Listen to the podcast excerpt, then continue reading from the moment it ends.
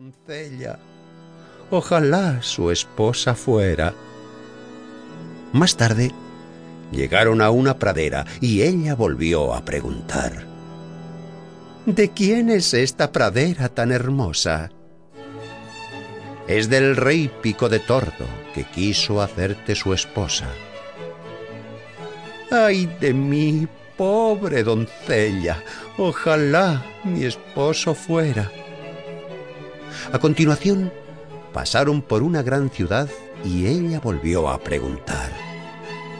¿De quién es esta ciudad tan hermosa? Es del rey Pico de Tordo, que quiso hacerte su esposa. ¡Ay de mí! Pobre doncella, ojalá mi esposo fuera. No me gusta nada, dijo el músico, que siempre estés deseando a otro por marido. ¿Acaso no soy suficiente bueno para ti? Finalmente llegaron a una casita pequeñísima y entonces dijo ella, ¡Ay Dios! ¡Qué casa tan chica y tan extraña! ¿De quién será esta cabaña? El músico contestó, Es tu casa y mi casa y aquí viviremos juntos. Ella tuvo que agacharse para poder entrar por la pequeña puerta. ¿Dónde están tus servidores? dijo la hija del rey. ¿Qué servidores? contestó el pobre. Tú misma tendrás que hacer lo que quieras que se haga. Enciende rápidamente el fuego y pon agua para hacer la comida, que estoy muy cansado. La hija del rey no tenía ni idea de encender el fuego ni de cocinar.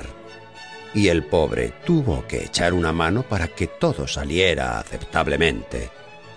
Cuando hubieron comido la escasa cena, se acostaron. Pero a la mañana siguiente la sacó muy temprano de la cama para que se ocupara de la casa. Durante algunos días vivieron de esta manera, con esfuerzo y comiendo de las provisiones que había. Una vez dijo el marido, Mujer, esto no puede seguir así mucho tiempo. Comemos y no ganamos nada. Tendrás que ponerte a tejer cestos.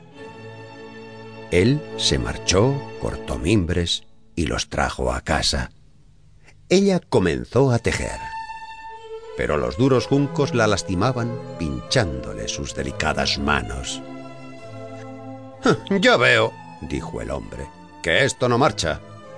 Será mejor que hiles. Quizá lo sepas hacer con más facilidad. Ella se sentó e intentó hilar, pero el rudo hilo le cortó los blandos dedos de manera que la sangre le manaba de ellos. ¿Ves? dijo el hombre. No sirves para hacer ningún trabajo. No he tenido mucha suerte contigo. Intentaré negociar con ollas y vasijas de barro. Tú irás al mercado y pondrás la mercancía a la venta. Ay, pensó ella. Si llega gente del reino de mi padre al mercado y me ven allí sentada vendiendo, ¿cómo se van a burlar de mí? Pero no le sirvió de nada lamentarse y tuvo que obedecer si no quería morirse de hambre.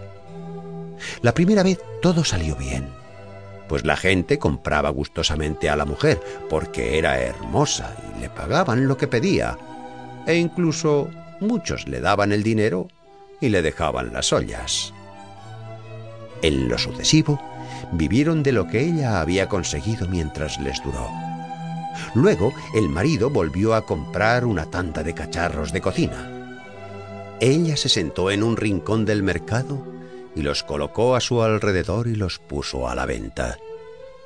Pero de pronto pasó como un rayo un húsar borracho cabalgando precisamente por encima de las ollas, de tal manera que todas saltaron en miles de añicos.